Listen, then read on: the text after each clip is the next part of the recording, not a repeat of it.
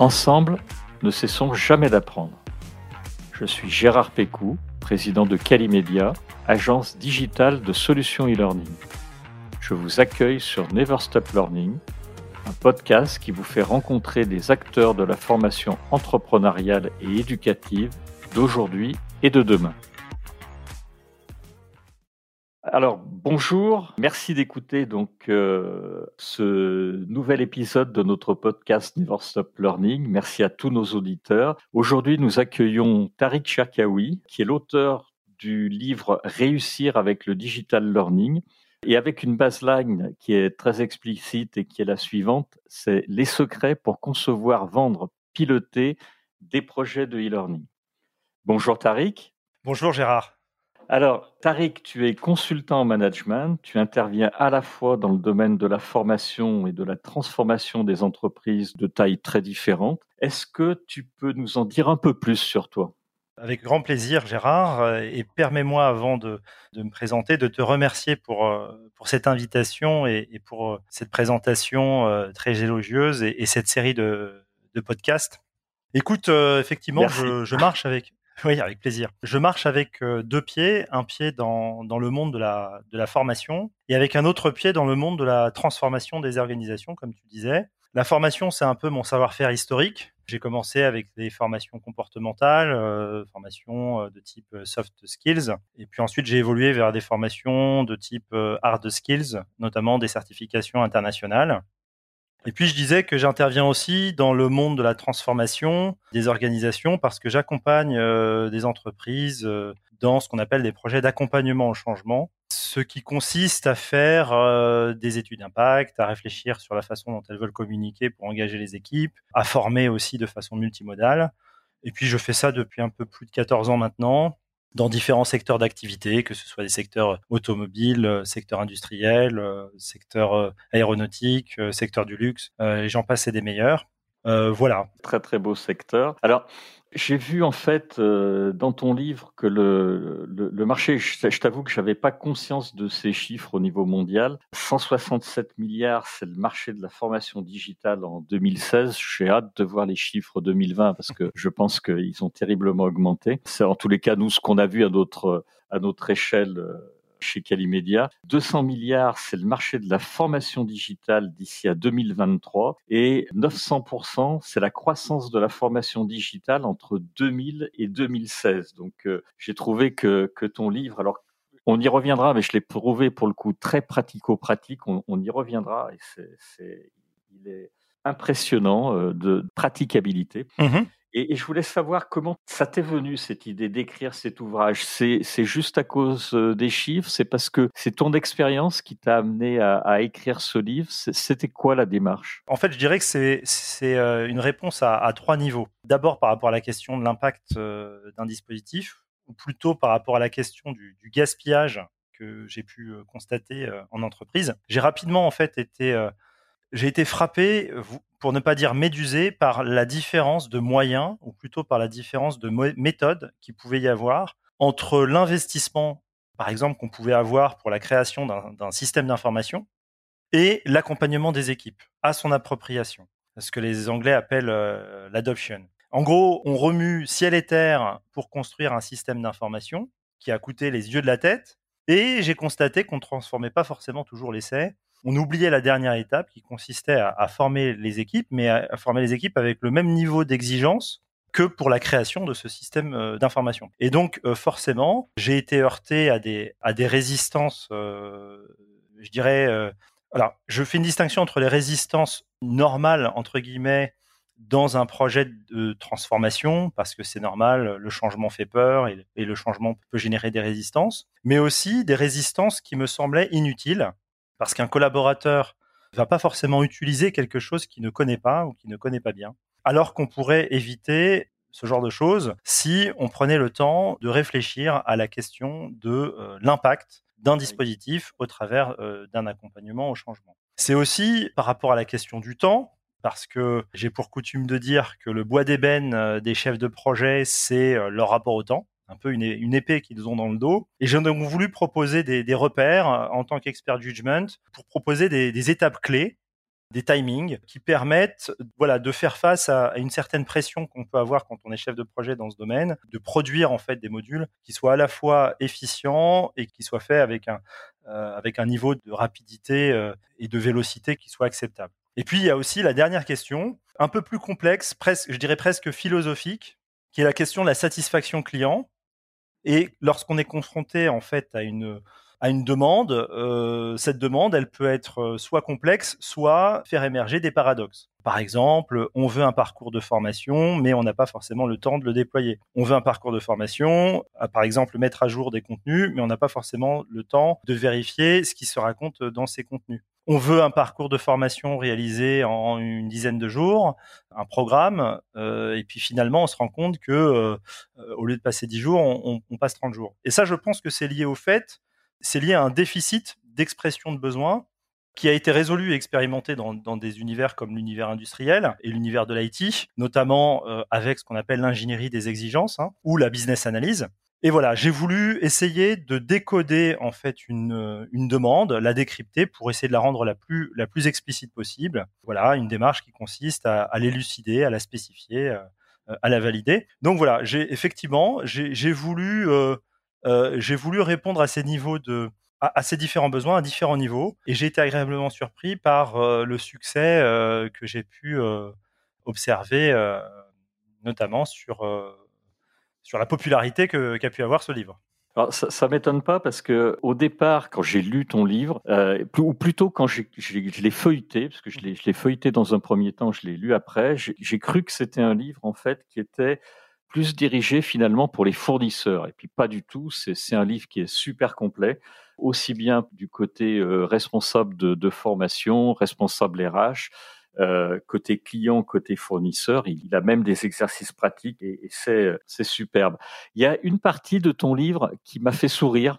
Euh, parce que alors c'était chez Calimedia, on, on, en parle assez souvent, parce que je crois qu'il y, y a, un mot nouveau tous les six mois c'est les anglicismes en fait. C'est ce que je crois que tu as appelé la jungle du e-learning. je vais en citer quelques-uns parce que, mais il y en a plein d'autres. Hein. Euh, on parle de digital learning, de mobile learning, de serious game, d'adaptative learning. Alors chez Calimedia et, pour plaisanter, on a même inventé et puis finalement, je te jure qu'il est resté. on, a même parlé de learning game pour les, mises en situation euh, ludiques. On a des, des MOOC, donc les Massive euh, Open Online Courses les SPOC, le social learning, la gamification, le rapid learning, le neuro-learning. C'est difficile, j'imagine, quand on est quand on débarque dans ce, dans, ce métier, qu'on veut faire un, module de digital learning, de s'y retrouver. Et, et, tu apportes en fait pour chaque mot des explications simples et claires. Pourquoi il y a tant de, de mots, de, choses C'est juste euh, du marketing ou ça correspond vraiment? Alors, il y a des mots, euh, bien sûr, qui, sont, euh, qui sont super explicites, mais il y en a aussi qui, veulent dire à peu près la même chose. Et, je te dis, moi, je trouve qu'il y en a un, un tous les six mois apparaît, qui, apparaît. Qu'est-ce que tu en penses? Effectivement, il y a une espèce de, guerre des mots. Avant la guerre des idées, il y a la guerre des mots, comme dit l'expression. je dirais que c'est presque normal qu'on soit un peu dans cette espèce de jungle. D'abord parce que je pense que je l'ai assez répété euh, dans ce livre, euh, ce sont les États-Unis en fait qui ont importé le e-learning en Europe. Ça remonte à 1998 euh, via la, Commission européenne qui avait monté un dossier qui s'appelle l'initiative e-learning. Et depuis ce moment, on a assisté en effet à un foisonnement d'expressions, d'usages, d'outils et de dispositifs de formation. Et j'ai presque envie de dire que c'est normal qu'ils aient quelques années d'avance sur nous et surtout qu'ils aient tendance un peu à nous, à nous imposer euh, leur rythme, leurs mots-clés, euh, leurs usages, euh, etc. Je dirais que c'est aussi peut-être le propre de notre marché parce que contrairement à d'autres secteurs plus monopolistiques, on n'a pas encore d'acteurs incontournables qui se démarquent comme Facebook ou LinkedIn sur les réseaux sociaux, Google, voilà pour les moteurs de recherche ou autres, qui s'imposent avec une technologie de rupture pour euh, voilà pour euh, un peu s'imposer sur ce marché. Donc qu'est-ce qui se passe? Eh bien, il se passe que bah, chaque acteur essaie de se démarquer un peu avec sa propre technologie, avec ses propres usages et avec ses propres concepts. Et en effet, il y a beaucoup de termes marketing pour euh, capter l'attention de, de futurs clients. Mais je crois que ça n'est pas que le fait des fournisseurs, il y a aussi une très forte demande de la part des clients qui souhaitent vraiment avoir de l'innovation parce que c'est toujours utile quelque part de dire, euh, bah voilà, on a monté un dispositif et on va créer de l'engagement par l'effet de surprise qui va générer. Et, et, et c'est euh, quelque part, c'est presque une bonne stratégie euh, pour capter l'attention des apprenants. Parce qu'on sait que la pédagogie fondée sur la découverte, sur l'effet de surprise, bah, elle a fait ses preuves d'un point de vue neuroscientifique. Par contre, il faut que ce soit vraiment euh, un effet de surprise. Et, sinon, l'effet waouh, euh, bah, il risque de faire pchit. J'entendais l'émission de, ce matin que tu as tourné avec, euh, avec Jean-Claude Roche. il parlait de, paillettes du digital. Effectivement, l'effet waouh, il peut, il, peut, il peut rapidement faire pchit. Et ça se ferait euh, au détriment de toute façon du fournisseur parce qu'en définitive, une publicité euh, un peu un peu postiche, bah, c'est comme tout. C'est, je pense que c'est c'est un mauvais calcul. Euh, il y a un retour de manivelle qui se fait assez rapidement et qui peut ternir l'image de marque du, du, fournisseur. Personnellement, je crois beaucoup plus à, à l'artisanat euh, à l'artisanat du digital learning. Euh, je pense pour ça à un documentaire qui avait été tourné par, David Gelb, absolument passionnant sur, sur le goût du travail bien fait, qui a été fait par un, chef étoilé japonais qui s'appelle euh, Jiro. Et le documentaire s'appelle Jiro Dreams of Sushi. Dans ce documentaire, je trouve qu'il y a un passage qui est tourné par le fils de, de Jiro où il explique justement ce qu'est l'effet waouh d'un point de vue culinaire j'ai presque envie de dire à nous euh, de créer aussi notre propre effet waouh d'un point de vue de la psychologie de l'apprentissage, d'un point de vue euh, digital learning. À nous de créer ça. Et, je pense que ça peut arriver par, euh, par l'amour du travail bien fait, comme ça a été décrit dans ce, dans ce documentaire on, y reviendra puisque j'ai des questions à te, à te reposer sur la, qualité qui est un sujet transverse euh, dans, ton livre. Euh, on y reviendra aussi parce que j'ai des questions euh, à te poser sur les, stratégies scénaristiques, qui, mhm. qui, est un autre point que tu mets en avant. Euh, mais avant ça, je voudrais parler des, idées reçues et des paradoxes qui sont intéressants parce que le e-learning, il, y a, plein d'idées reçues et, tu en démontes euh, quelques-unes. Tu peux nous en parler brièvement? Oui, alors euh, en fait, c'est ce que je disais tout à l'heure quand je parlais de demande paradoxale. Alors il y a une des premières idées reçues qui est liée au syndrome du prince charmant. C'est vrai que euh, quand euh, on est pris dans le, on a tendance un petit peu à fantasmer ce, ce prince charmant euh, avant de l'avoir rencontré, et puis quand on est pris dans le lot du quotidien, à un moment donné, il devient moins, de moins en moins charmant. Et, et, et, effectivement, dans le domaine du digital learning, il y a, il y a cet effet paillette que, que décrivait Jean-Claude Roche, et, et à partir du moment où l'apprenant bah, se retrouve, enfin le commanditaire plutôt se retrouve face au dispositif en lui-même, comme il l'a idéalisé, il peut, il peut en être déçu dans un second temps, et qui est lié en réalité à un concept bien connu qui est le carré de la qualité, qui explique qu'il est, il est normal qu'il y ait des écarts, mais parce qu'on n'est pas encore très habitué en France à justement cette, cette ingénierie des exigences. Il faut savoir que les projets dans 83% euh, des cas, quels que soient les types de projets, échouent. Et ils échouent, ils échouent surtout parce qu'il y a des exigences qui sont incomplètes, parce qu'il y a un manque d'implication ou de responsabilisation des utilisateurs, voire dans certains cas de, commanditaires. Et donc effectivement, contrairement par exemple à ce qui peut se passer aux États-Unis ou en Suisse ou au Canada, la gestion de projet, euh, enfin la certification en gestion de projet pour pouvoir par exemple répondre à certains appels d'offres, elle est obligatoire. Elle est, elle est obligatoire. Donc, euh, donc c'est vrai que cette relation client-fournisseur, elle peut être déceptive parce qu'on n'est pas habitué à gérer des projets et parce que on a tendance un petit peu à fantasmer les choses. Je parle d'autres idées reçues comme le, syndrome du vacancier tourmenté. Voilà, d'autres idées reçues qui, euh, comment dirais-je, pourrait limiter la qualité de la relation entre un client et, un fournisseur. Alors, il y, a une idée reçue, si je peux me permettre, que je crois que tu n'évoques pas dans, ton livre, qui est le, fait que moi je l'entends sans arrêt, mais sans arrêt, euh, je l'ai beaucoup entendu en tous les cas, c'est le, le leitmotiv, le e-learning va faire disparaître le formateur. Et euh, dans, ton livre, en fait, tu parles aussi bien de, de formation présentielle, tu indiques même comment on, peut faire de, très belles formations présentielles, comment on peut faire des ruptures de ton, maintenir l'attention, avoir des petits effets waouh, en parles pour, pour soutenir effectivement l'attention. J'ai l'impression que ton livre, il, il fait aussi la part belle finalement au blended learning. Tu es d'accord avec ça? Tout à fait, tout à fait. Je crois que c'est une idée reçue que de croire que euh, le formateur va disparaître. Je crois qu'au contraire, il est au centre des dispositifs. Tu disais en préambule, j'ai eu la chance euh, d'intervenir dans, de grandes écoles de commerce. Euh, j'ai eu la chance d'intervenir pour les SEC dans le cadre de, de programmes certifiants, notamment via du digital learning, et j'ai été très surpris du taux d'abandon des participants, alors que pourtant c'est c'est une certification ESSEC, c'est quelque chose qui est à valoriser sur un CV.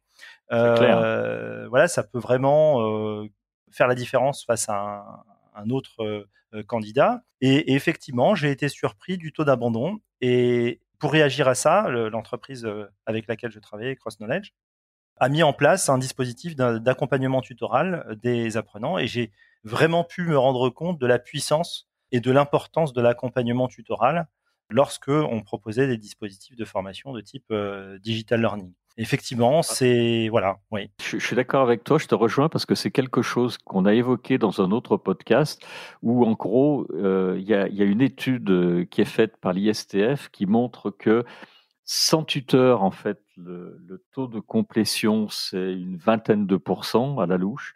Et avec un tuteur, on passe la barrière des 90%. Mmh. Et ça m'amène à, on, parlait tout à l'heure, je, te disais que j'avais une question à te poser, c'était tout ce qui tournait autour de la conception et de la stratégie scénaristique pour capter l'attention. Donc, euh, et qui contribue bien sûr à cette euh, complétion qui est, très importante, puisque euh, quand un client vient nous voir, bah, bien sûr, il veut tous que, et c'est normal, que les apprenants puissent vraiment avoir le meilleur taux de complétion, démarrer un module de formation, le finir et aller jusqu'au quiz et avoir des bons résultats. Pour toi, la scénarisation, la, stratégie pour capter l'attention, c'est un, moment fort du livre.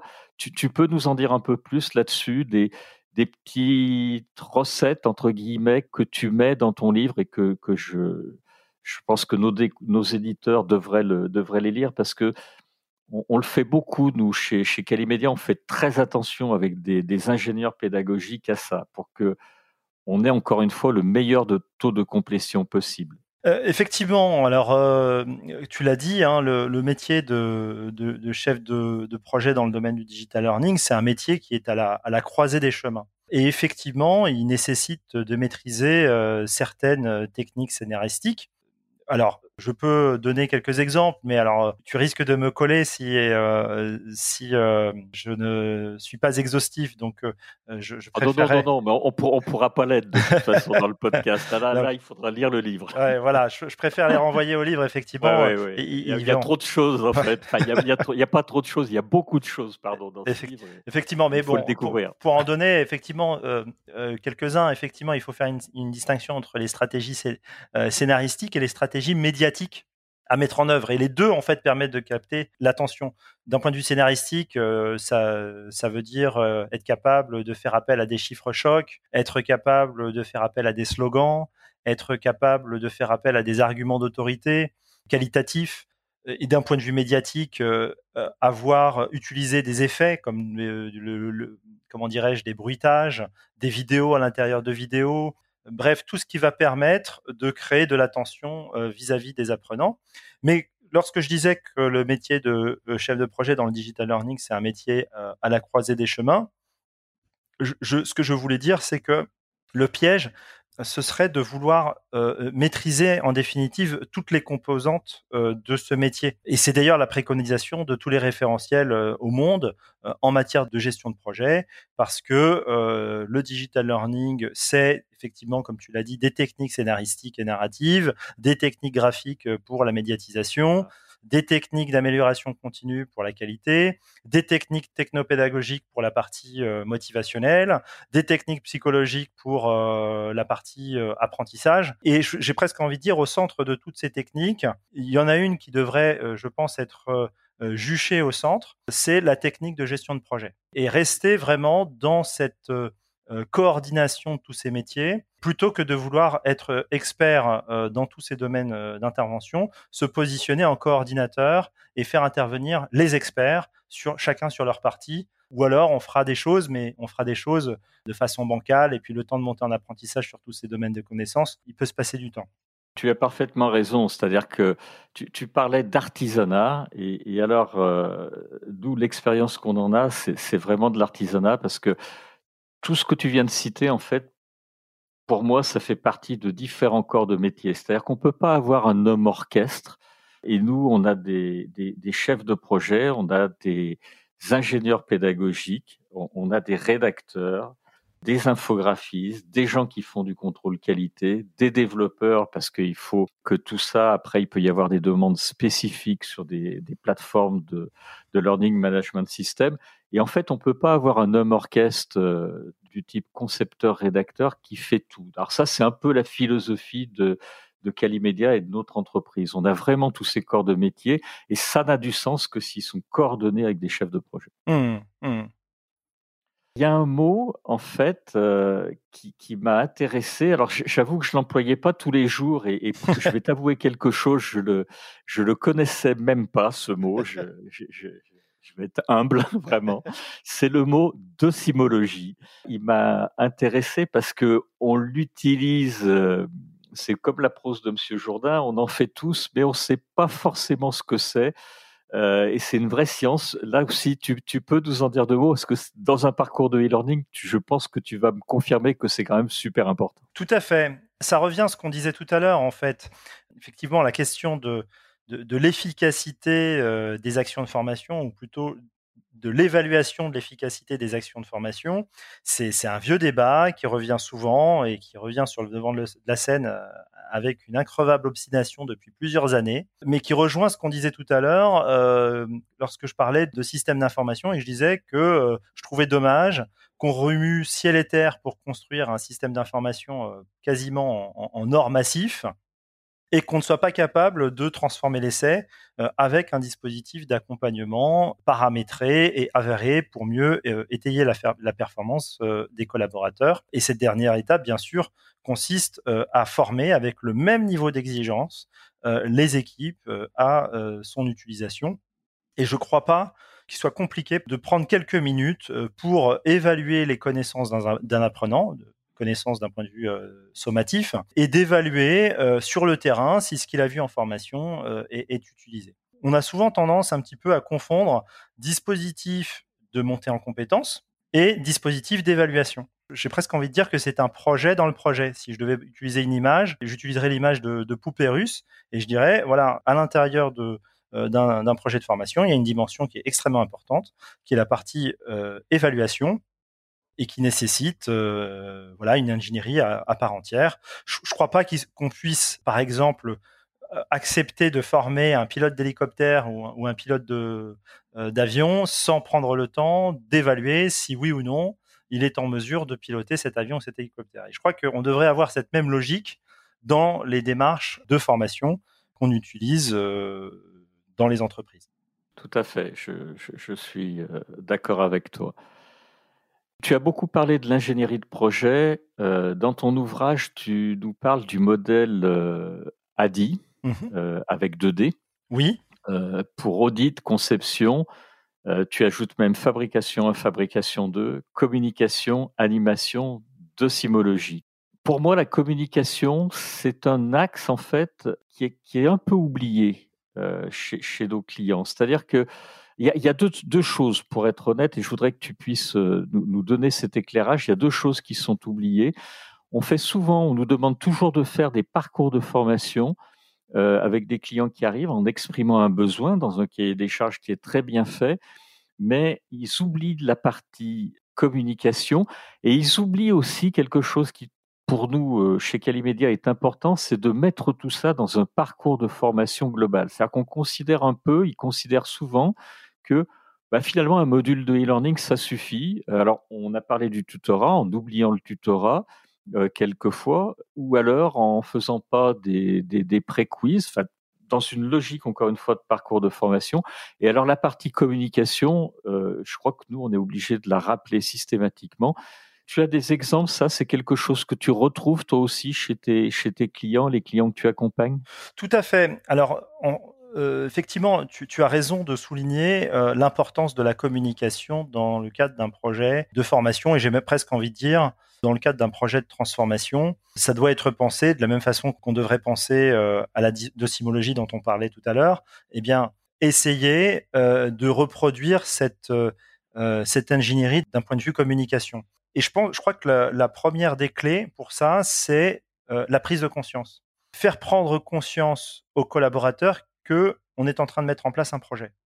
Et alors, pour ça, euh, il y a des stratégies qui peuvent être mises en œuvre. Je pense, euh, par exemple, euh, alors c'est très amusant parce que j'écoutais, désolé, je parle beaucoup de, de Jean-Claude Roche ce matin, je l'ai écouté, mais j'ai trouvé que son propos était vraiment très très proche de ce que je pouvais faire. Et, et, et, en plus, on ne s'est pas concerté et on ne se connaît même pas. Donc, euh, j'ai trouvé que c'est vrai, mais c'est parce que vous avez un côté pratique tous les deux que vous avez, vous avez travaillé dans l'industrie je crois que c'est ce qui vous rapproche avec Jean-Claude. tout à fait. Et effectivement, et ce qu'il euh, ce qui, euh, ce qu'il évoquait ce matin quand il parlait de team building à distance, euh, c'est tout à fait ça. Je crois que le team building à distance, à ne pas confondre bien sûr avec un dispositif de montée en compétences, hein, le team building à distance a au moins cette vertu, c'est de créer de l'engagement. Alors, je pense à, deux entrepreneurs, euh, qui s'appellent Carole et Étienne Faisandier, qui ont monté une startup euh, très intéressante euh, à sujet, qui s'appelle Teams Connect, et qui propose en fait des activités ludopédagogiques et qui permet de créer de l'engagement, même à distance. Et en fait, cet engagement va servir aux collaborateurs pour leur faire prendre conscience qu'il est en train de se passer quelque chose dans l'entreprise. Il faut qu'on s'y intéresse. Par exemple, euh, bon, ben, ils utilisent des, des challenges, euh, des communautés de projets pour décoder, euh, par exemple, des énigmes, des choses comme ça, et, et, en dépit de la distance, avec des activités de cohésion et de gamification. Mais par exemple, ils utilisent aussi des vidéos virales qu'on a pu voir circuler sur les réseaux sociaux. Notamment, je pense à la vidéo Don't Rush Challenge, et qui a été euh, je dirais, mis au goût du jour de façon un peu plus corporate euh, pour euh, pouvoir faire passer des messages. Et je crois que dans ce cadre-là, ça permet quand tu parlais de communication, ça permet, avant même de commencer à parler de, de, formation ou de transformation ou de conduite du changement, ça permet juste de dire, il est en train de se passer quelque chose. Bon, intéressons-nous à ce qui est en train de se passer. Et pour ça, bon, bah, on va créer quelque chose de ludique, on va créer quelque chose d'engageant pour les équipes. Et, et, voilà, ça va, ça va permettre de les, comment dire, euh, d'attirer leur attention et de les sensibiliser à ce, à ce message qui est en train d'être diffusé. Donc effectivement, la, la communication, c'est quelque chose d'important. De même que, euh, voilà, il faut aussi réussir à, à mettre ça dans un, dans un cadre global. Et c'est ce qui est le plus difficile, c'est de réussir à, à créer euh, une cohérence d'ensemble pour faire réussir l'efficacité du dispositif. Tout à fait. J'ai une dernière question avant de, de, terminer ce, podcast qui est vraiment intéressant. Tu termines ton livre en fait euh, par un benchmark de différents outils. Tu peux nous en dire un peu plus sur les outils auteurs? Tu en as repéré un qui sortait du lot par exemple, que tu pourrais conseiller, ou alors ils sont tous de niveau? Alors, c'est très bien fait, hein, tu, as, tu mets les avantages, les inconvénients. J'ai regardé, nous, ce qu'on utilisait, et il y a des choses euh, qui, qui, sont très, très vraies. Il y en a un qui te semble plus particulièrement adapté à la réalisation de, de, modules de e-learning? Je pense que effectivement, euh, cette dernière partie, euh, alors elle peut très vite devenir obsolète. Euh, c'est pour ça que dans la ça bouge tout le temps. Voilà, ça bouge tout, tout, le temps. Alors j'ai une bonne nouvelle à vous annoncer, à t'annoncer Gérard. Mon éditeur a pris la décision de, de sortir la deuxième édition de, de ce livre. Ah, bravo. Merci. Ah, bravo. Et, et, donc euh, dans cette euh, dans cette deuxième édition, je je compléterai en fait cette liste de différents logiciels et notamment je ferai un petit focus sur le sur le téléprésentiel qu'on a beaucoup expérimenté ah en fait. Mmh. Euh, c'est vrai pendant cette période de crise sanitaire, et c'est, c'est, c'est un euphémisme de le dire, notamment avec des logiciels comme Zoom, Teams, WebEx, etc. Je pense que je les incorporerai. Je voudrais pas euh, proposer euh, voilà, j'ai pas d'outil de prédilection en particulier. Euh, ça va dépendre de euh, la ligne éditoriale, ça va dépendre de la charte graphique de l'entreprise et en fonction de celle-ci, euh, je serais plutôt tenté de d'adapter en fait les logiciels à à leur culture d'entreprise. Je, bois du petit lait parce que c'est exactement ce qu'on fait chez, nous. On n'a pas de logiciel en fait prédéterminé. C'est en fonction effectivement du cahier des charges. Si c'est des bah, bien sûr, du motion design, ça va pas être le même logiciel qu'un module de digital learning, encore moins si c'est des tutos. Il y a des, logiciels qui marchent vraiment mieux pour ça. Donc, on, change en fait en, fonction des projets. On se raccroche bien sûr chaque fois aux normes SCORM ou AICC, enfin plutôt SCORM maintenant, parce que oui. la, norme AICC, on, on, la voit plus trop. Donc, je crois que le, dernier module qu'on a converti en AICC, c'est peut-être il y a deux ou trois ans l'année 2019-2020 et, et, en ce début d'année 2021, on fait plus d'AICC. On peut, hein, on pourrait, mais il est, il est quasiment plus utilisé. Donc je, suis d'accord. Et j'ai hâte alors pour le coup de lire le, la, version 2 de ton livre parce que je trouve que cette dernière partie, elle est, elle est également super intéressante. Merci Tariq pour ce très beau podcast. Je voulais remercier également tous nos auditeurs qui l'ont suivi. Je voulais souhaiter un très grand succès à ton livre, mais en fait, euh, tu m'as dit que tu en étais à la deuxième édition, donc euh, bravo surtout. Et puis, bah, je vais souhaiter bien sûr un très beau succès à la deuxième édition de ton livre. Et encore une fois, je, te promets que je le rachèterai euh, parce qu'il va y avoir des mises à jour intéressantes et tu le disais, ça bouge tout le temps. je voulais rappeler le nom de ton livre, donc c'est Réussir avec le digital learning. La baseline, c'est les secrets pour concevoir, vendre et piloter des projets e-learning. C'est aux éditions ESF, Sciences humaines, dans la collection Formation permanente. Tout à fait. Bah, écoute, euh, merci beaucoup Gérard, euh, encore une fois, pour, euh, cette invitation et, je serais ravi de pouvoir parler de cette deuxième édition peut-être plus tard dans un autre podcast. Eh ben écoute, l'invitation est lancée. Je, crois qu'on a, on a peut-être parlé de 10% de ton livre, donc euh, on, aura encore de la matière pour la prochaine fois. Avec grand plaisir. Merci Tariq. Merci Gérard. À très bientôt. Au revoir.